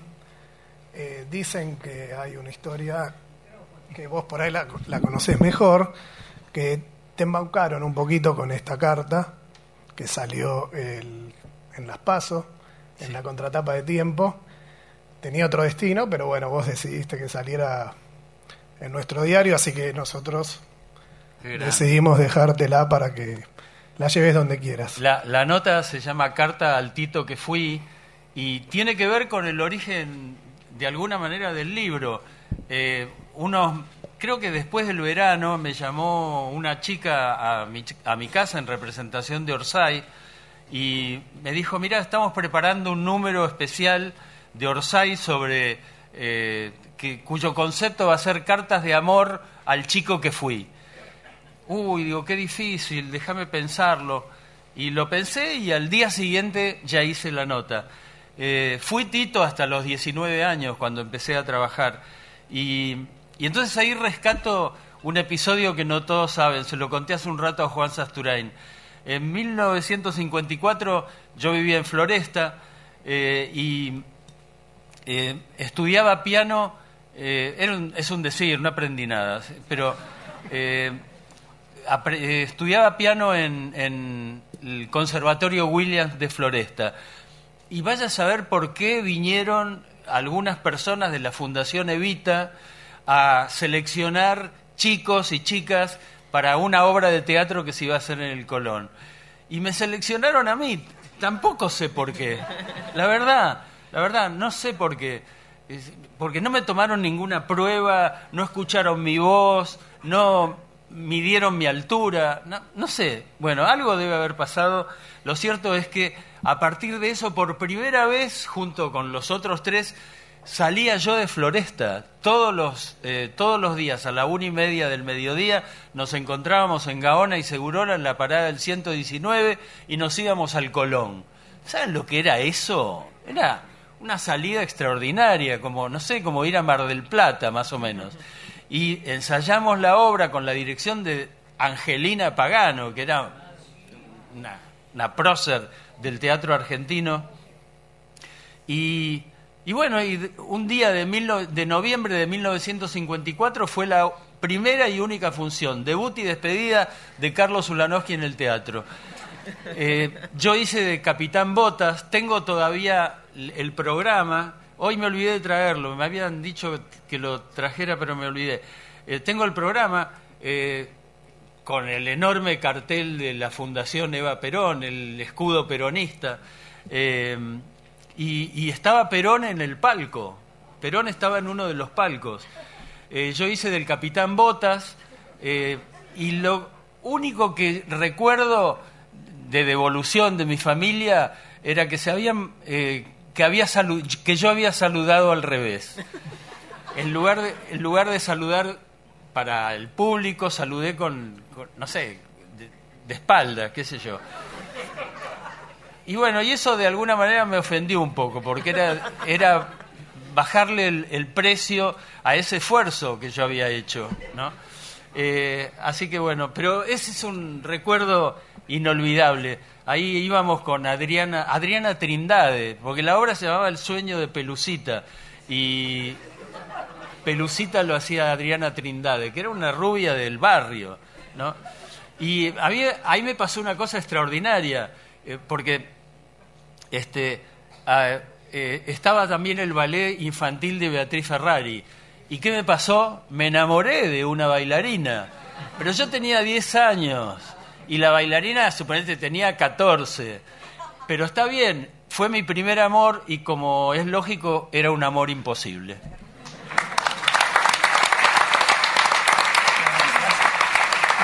Gracias a gracias Eh, a Tiempo Argentino soy socio honorario también. Eso iba, iba a decir, obviamente es un regalo colectivo, como nos gusta hacer a nosotros. A ULA en el quinto aniversario de la cooperativa lo nombramos socio honorario y bueno, tenemos ese placer también. La, la idea de encargarle la carta a ULA fue de Hernán Casiari, cómplice necesario en todo esto. eh, cuando lo llamamos a Hernán para que escriba una carta y le contamos que todavía no, no, no- no sabíamos bien cómo iba a salir el libro, me dijo, dame, nos dijo, dame 15 minutos y, y al rato nos, nos llamó y nos dijo que era un proyecto que por unanimidad habían decidido hacer desde Orsay. A Carolina eh, en la edición, a Margarita Monjardín en Carolina. Álvarez fue la que me embaucó, Eh, Y, y, mm, y a, a todas y todos en Orsay. Bueno, y el lujo de tener a, a Pablo Lobato con esa caricatura, ese retrato extraordinario de Ula en, en la portada, realmente fue un, un proceso hecho con muchísimo amor. Eh, ¿Está Carolina Álvarez? Carolina Martínez. Martínez. Martínez. Allá. Ahí está. Gracias, Carolina. Gracias a toda la gente de Orsay por creer en el proyecto y por bancarnos. Eh, sumo a los agradecimientos a Julieta Inés Ulanovsky, no sé si las tenés de algún lado. Y gracias también a Anita da Costa, de aquí, de la Biblioteca Nacional. Y que los aplausos continúen, porque invitamos a ese cantor desconocido, ese pibe que tenía futuro, que estaba cantando acá en el escenario cuando ustedes llegaron, un tal León Gieco.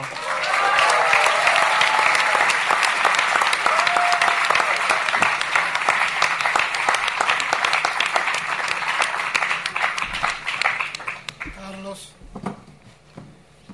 Buenas buenas noches a todos. Este, primero que la carta eh, que yo te mandé no la puedo leer porque no tengo lentes. A lo mejor o la salteás o me haces el honor de leer la voz porque es cortita. Eso por un lado. Por otro, eh, quería decirles que eh, yo soy muy valiente porque fui uno de los que le dijo que no a los reportajes de Carlos Unanowski.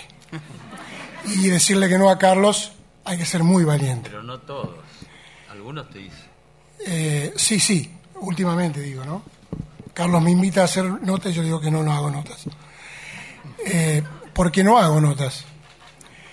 Tengo un problema personal. Cada vez que tenía que hacer una nota, eh, me agarraba con un autopánico, ¿no? Una especie de, de, mm, digamos, eh, entonces dije, no, no, no voy a hacer. Eh, entonces estu- estuve estudiando ese, esa parte, digamos, ¿no? De, decir, ¿por qué? Porque me invita a una nota dentro de dos días y yo estoy pensando en la nota, ¿no? Este, me, me autoasustaba. Entonces empecé a, en vez de preocuparme, empecé a estudiar eh, por qué autoasustarse. Y me di cuenta de que este es un país que es así, una mezcla rara de, de- gente de todos los países que se autoasusta. Por eso también aparecen personajes en la política que nos autoasustamos. ¿Viste? Y, los, y, crecen y crecen. Y es un autoasuste y después baja, ¿viste? Es como igual que... es igual que cuando decís, por ejemplo, ¿dónde está mi guitarra? ¿Dónde está mi guitarra? No, está en el baúl, mono del auto. Ah, bueno, bueno, un autoasuste. Entonces, a nivel colectivo, ese autoasuste, esa energía, creamos personajes, como ustedes saben, que es ah, para autoasustarse. León, quédate tranquilo. Para nosotros, el único león sos vos. Gracias. Quiero decirles, por último,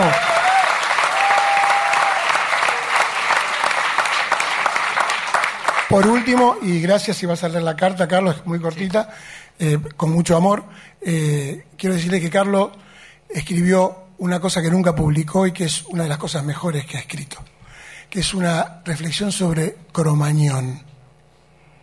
Y nunca se animó a publicar. ¿Es así o no?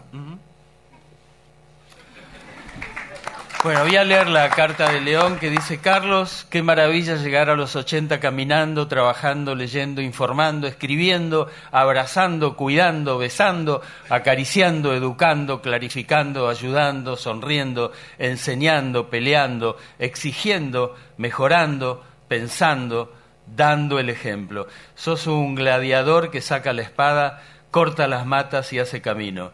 Te vi llegar con tu armazón de metal, piedra y flores a todos los lugares que fuiste citado. A veces, ¿por qué no?, obligando a tu cuerpo a que te acompañe aquí, allá y a todas partes, porque sabemos a esta altura que la mente viaja como internet y el cuerpo como barco. ¿Te acordás? Participaste en la presentación de mi libro Crónica de un sueño que hicimos con el querido Oscar Finkelstein.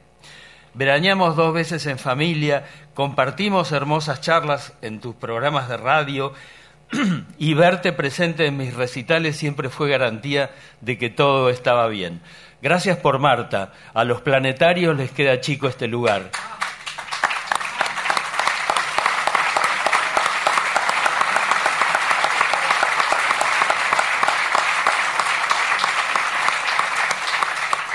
Gracias por Julieta e Inés. Cada vez que nos vemos me arranca una sonrisa tan importante para estos momentos. Alicita, que es tu escucha en el destape, se sorprende de que en tus entrevistas sepas más de los entrevistados que ellos de sí mismos. Te quiero, León, o como yo le digo, Lion.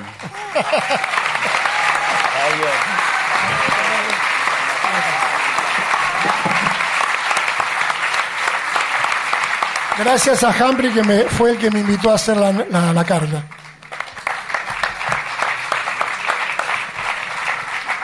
Ula, ahora te toca a vos. ¿Para mí? Sí, vos. Bueno. ¿Querés? Sí, sí, sí. Cierra, sí, sí. claro. Bueno, a mí me pareció muy pertinente que Aliberti pidiera un momento de aplausos recordando a Mariana Moyano y Martín Jauregui. Yo pido otros chicos, eh, chicas jóvenes, periodistas, intérpretes de la realidad, activos, talentosos, con mucho, mucho por delante.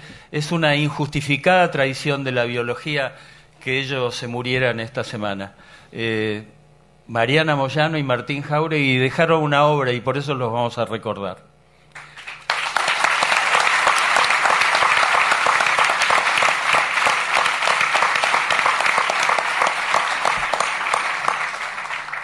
Bueno, tengo mucha necesidad de agradecer a los que con su gesto, con su imaginación, con su esfuerzo y en especial con su afecto hicieron de este de ese capricho de la estadística que son los cumpleaños que el mío de número redondo fuera como es una fiesta inolvidable. Gracias Martín Jiménez. Gracias Humphrey Incillo.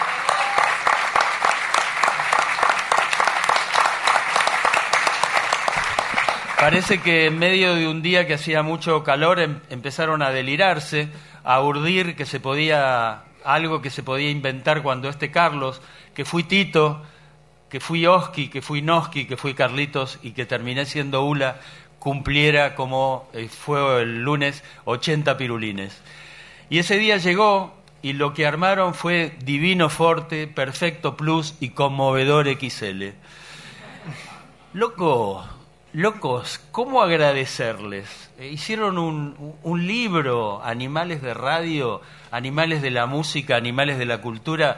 Eh, es increíble, es increíble. Voy cayendo de a poco mientras leo de acá para allá las cartas que son también botellas al mar, que afortunadamente llegan a, a mi isla, que no está desierta, que está poblada y que ahora me toca recoger. Gracias también a Julieta e Inés. las niñas de mis ojos, que pusieron manos a la obra en este libro y que están, estuvieron y estarán. Qué feliz me hacen siempre, chicas. Soy en parte lo que me dejaron sus permanentes enseñanzas. Gracias a Bruno y Carmela, mis nietos, a través de sus palabras y de sus elecciones, veo el futuro. Gracias a la bella Liliana Lorenzo por la fortuna de habernos reencontrado y por enseñarme que los vasos medio llenos existen y por ilustrarme en estoicismo. A mí me faltan algunas materias para ser estoico. Liliana las hizo todas. Y gracias a todos mis amigos, los de la vida, los de los trabajos, los que descubrí, los que conocí en México, ahí, lo vi a, los vi a los Mercer, la vi a Susana Fitere, no sé si están los Calcaños, está Marianita Casullo, bueno, gente a la que quiero entrañablemente. Gracias a, Carolina Martínez de la Escudería Orsay, que a comienzos de año me pidió un texto con la excusa de que se proponían hacer un número especial de la revista Orsay eh, y que me hizo entrar como un caballo.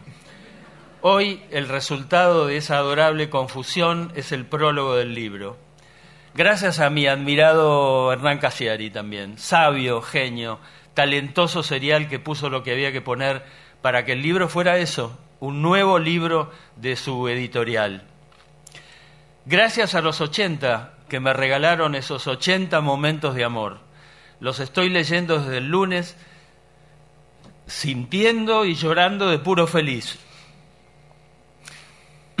Así que les prometo 80 devoluciones.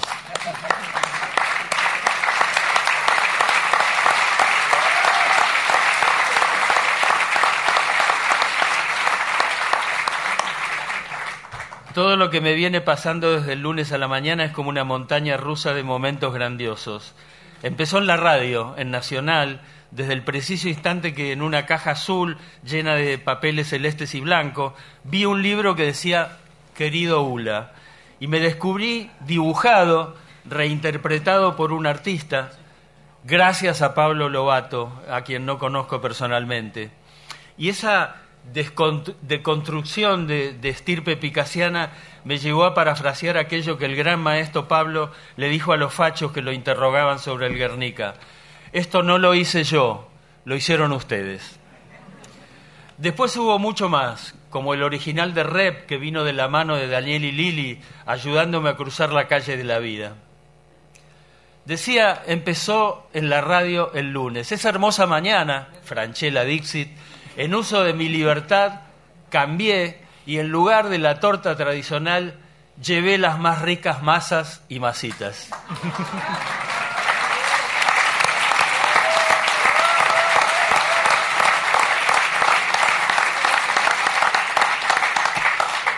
Y fue en ese histórico recinto ubicado en Maipú 555 que se desarrolló una mañana colmada de fantásticas sorpresas. Por ejemplo, los compañeros del programa en el que intervengo con boludeces que al final suman bastante, me regalaron una primorosa radio espica eh, mientras los mensajes de oyentes, la familia radial, llegaban uno tras otros. Siguió hasta hoy mismo en ese mundo WhatsApp y Twitter del que soy advenedizo total, con la llegada de montones de anuncios cariñosos y hasta la carta de amor 81 que me mandó la experta en radioteatros María Mercedes Di Benedetto. La cosa siguió el martes con algo que seguro yo venía preparando en el costado fantástico de mi corazón desde que tenía seis años y mi papá me hizo socio de hincha de Racing. El carné no miente.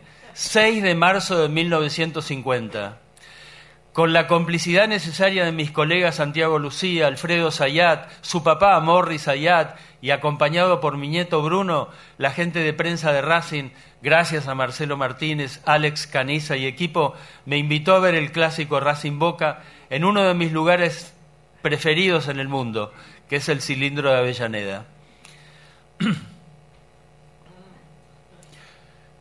Y como si fuera poco, también tuve el privilegio de ser la voz del estadio, muchachos.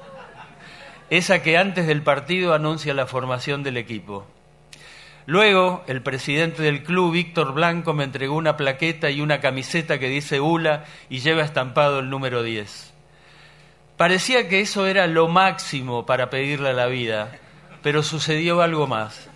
En el cuarto minuto de descuento, Racing metió el gol del triunfo y se quedó con el clásico.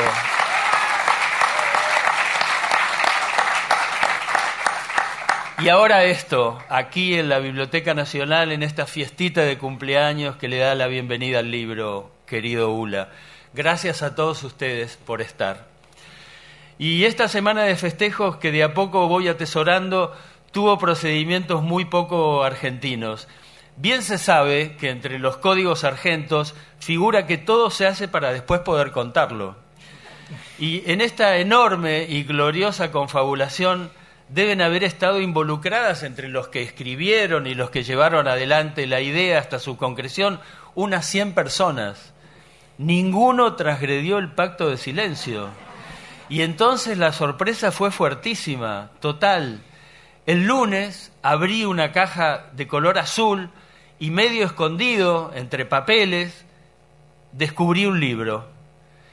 Y tardé en darme cuenta que eso era un libro, el libro, mi libro. Y bueno, voy terminando. Así dicen los que saben que necesitan 10 minutos más, por lo menos. Una cosa es hablar de lo que pasaba en los años 80 y otra cosa cumplir 80 años y otra ser testigo de cómo 80 santas y santos se refieren a mi persona. Son 80.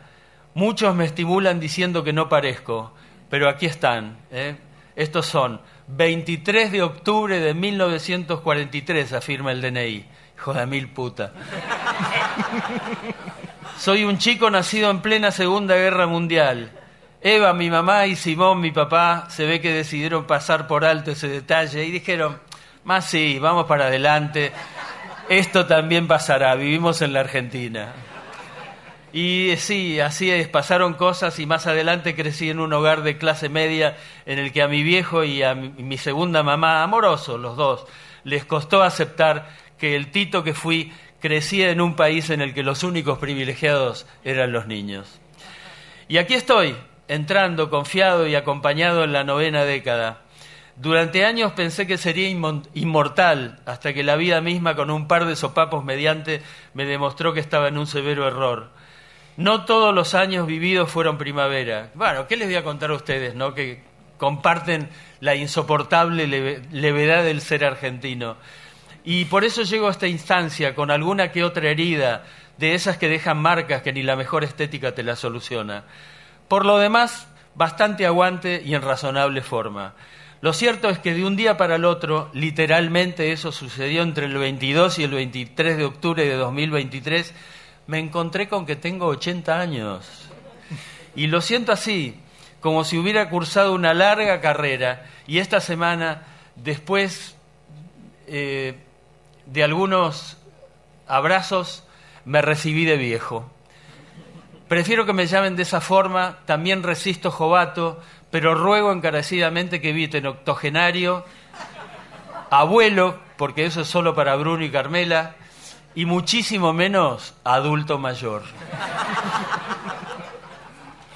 El gran interrogante de ahora en más será empezar a leer las páginas aún no escritas del misterioso libro digno de Alejandro Dolina, que no dice absolutamente, absolutamente nada de lo que está por venir.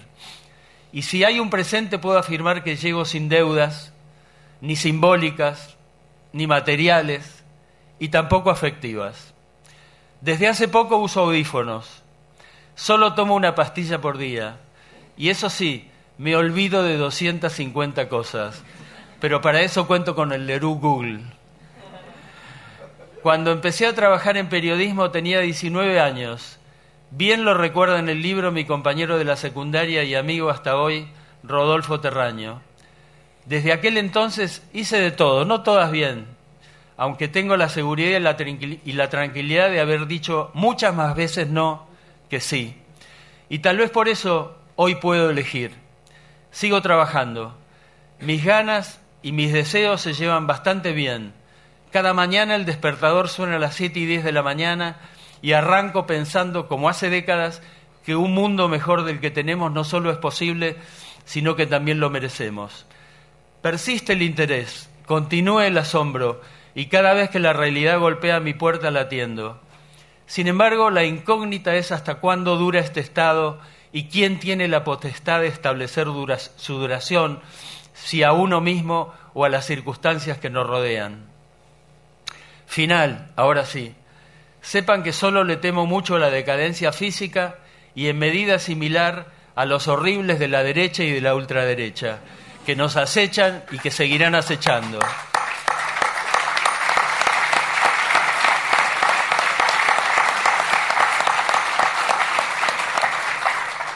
No los molesto más, espero seguir viéndolos, teniéndolos cerca, observando lo que hacen, reconociéndolos. Espero seguir honrando a mis maestros y maestras, que fueron una bocha, siguiendo a viejas ejemplares como Tati Almeida, como Nora Lafón, como Estela Caloni, o viejos que son vanguardia como Adolfo Pérez Esquivel, Abraya Rottenberg, Norberto Galazo. Eh, ellos cada día nos enseñan que hay otro camino. Y todos los días en Nacional, una de las fábricas en las que trabajo, en la que soy jornalero, digo en el saludo de despedida, Gracias por sacarme a pasear. Así lo siento. Cada hora de programa es un paseo diferente. Así que ahora les digo muchas gracias por haberme sacado a pasear el lunes, el martes y hoy miércoles. Fueron unos paseos únicos, maravillosos e inolvidables.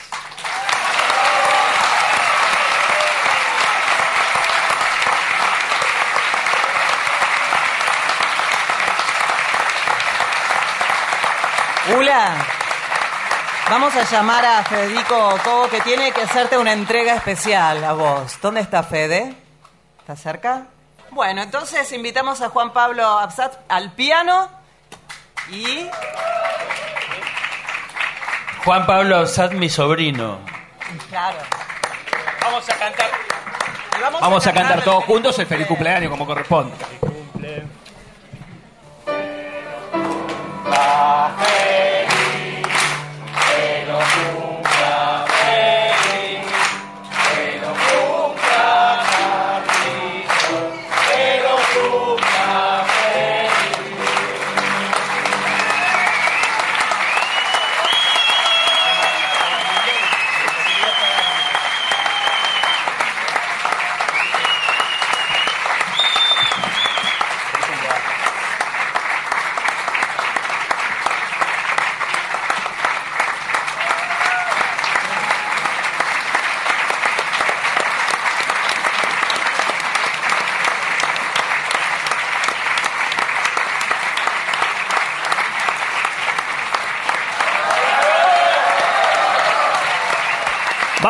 a brindar al hall, por favor. Vamos todos al hall a brindar, que hay un brindis. Gracias.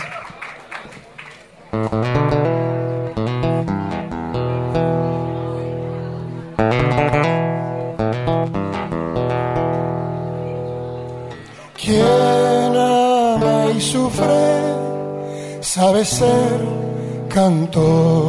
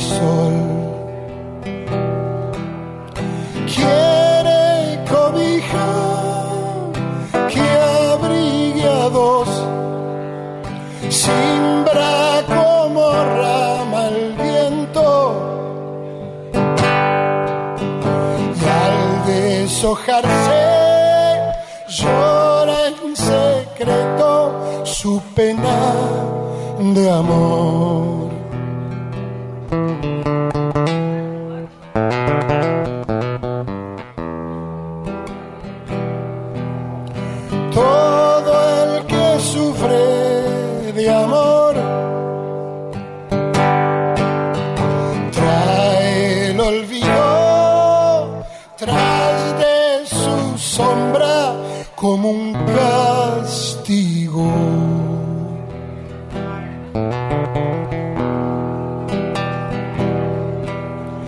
Quien ama y sufre sabe ser cantor.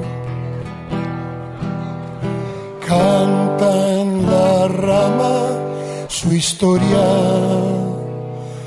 de amor.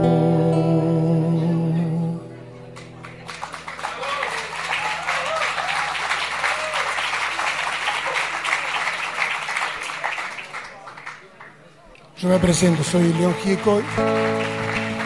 Gracias. Es una oportunidad que me dan.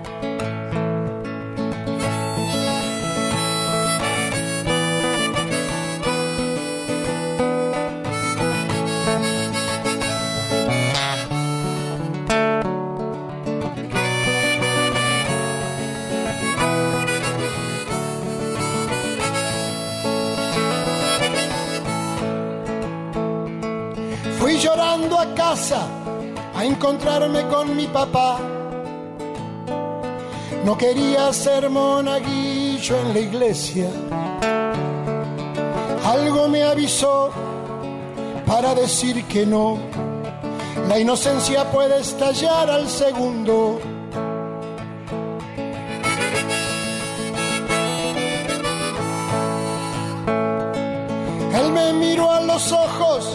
Un abrazo me dio. En su saco quedó mi última lágrima. Nos fuimos caminando, tomados de la mano, y mi alma se metió otra vez adentro. Hay quien mira y hay quien ve. Hay quien solo escucha sin oírte. Calla en vez de gritarlo. La inocencia puede estallar al segundo.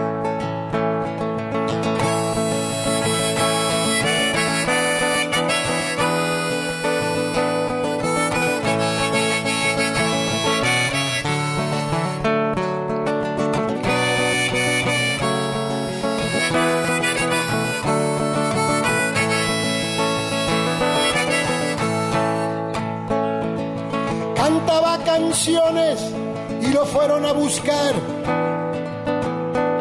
Mientras le rompían la casa, él ya estaba en Uruguay.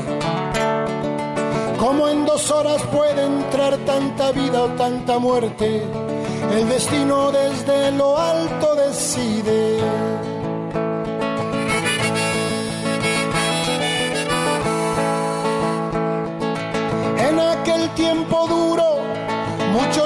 Cayendo en la oscuridad de un pozo de nadie.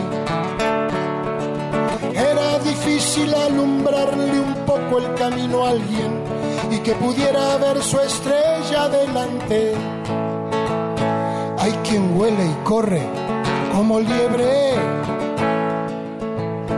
Hay quien deja a la bestia babeando y él.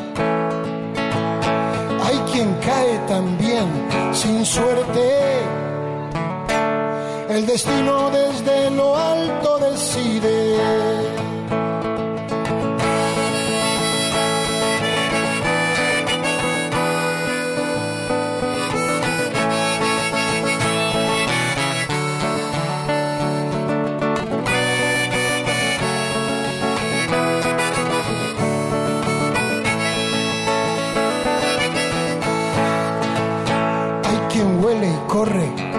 Como liebre. Hay quien deja a la bestia babeando y él. Hay quien cae también sin suerte. El destino desde lo alto decide.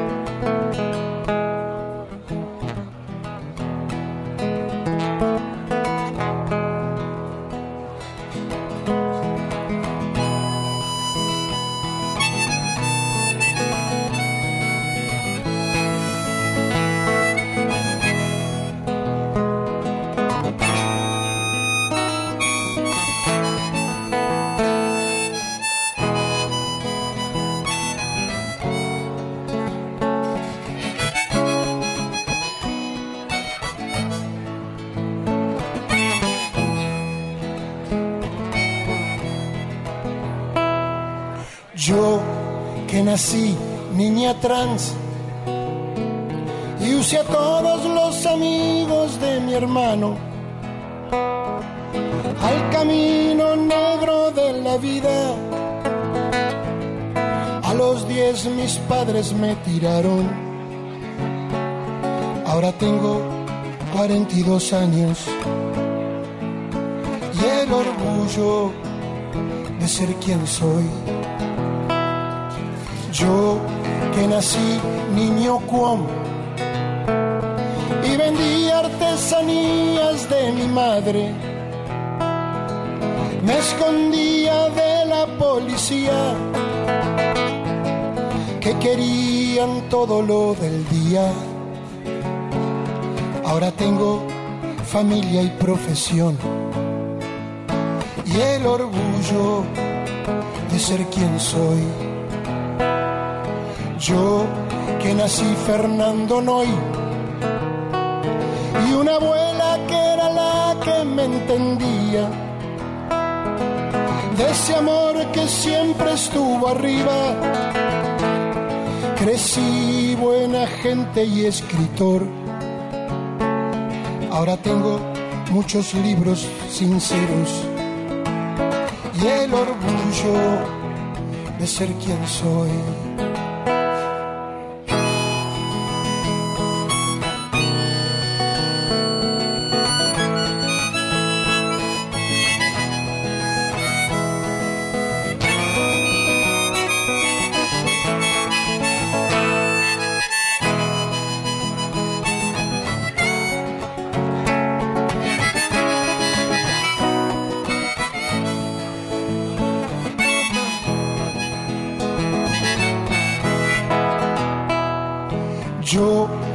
Abandonado en un hogar,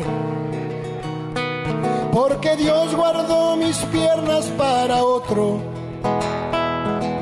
pero me dio dos alas de cóndor para oír las coplas del viento. Ahora tengo cien canciones para todos y el orgullo de ser quien soy. Yo que fui nacido en el horror y ustedes capitanes antiaborto arrojaron a mi madre en un vuelo y me llevaron de trofeo. Soy Gabriel, tengo nombre verdadero y el orgullo de ser quien soy.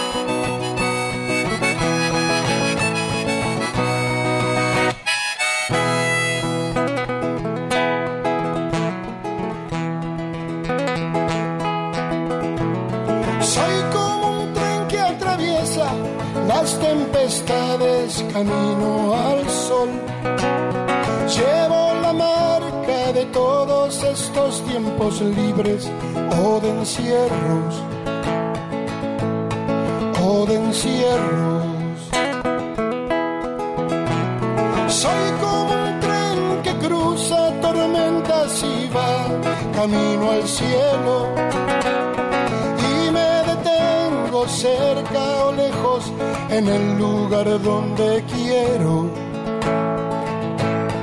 donde quiero. Tengo el corazón desnudo en mí, pero pienso vestirlo con tu amor. Una canción que empieza en mí, solo busco que termine en vos. Como un milagro la lluvia me dio el arco iris y el agua al río. Yo por amor doy la vida porque de amor mi vida un día nació. Un día nació.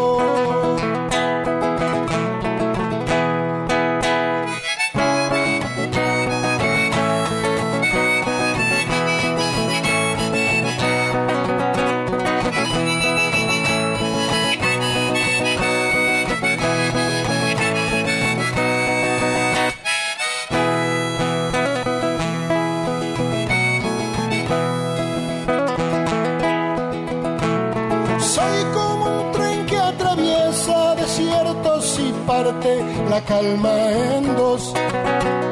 Cerradas las puertas de la razón, ya no hay lágrimas ni religión. Ni religión. Soy como un tren que cruza los fuegos y va camino a lo alto.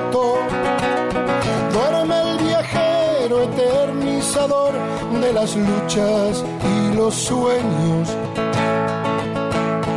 Y los sueños. Tengo tu dolor sanándose y dejo mi pena en tus ojos. Tengo tu esperanza en mis manos y llevo tu herida en mi voz.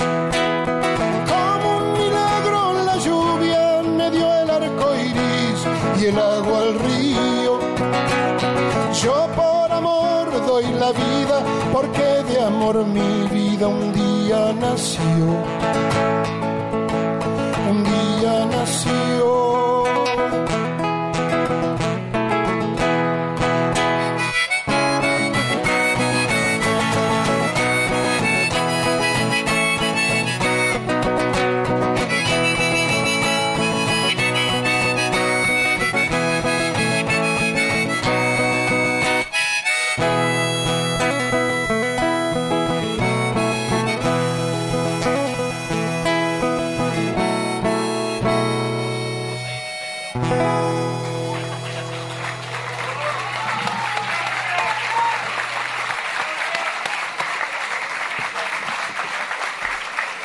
De Rocker, de, de Rockerman, Special Rockerman, Carlos Solano.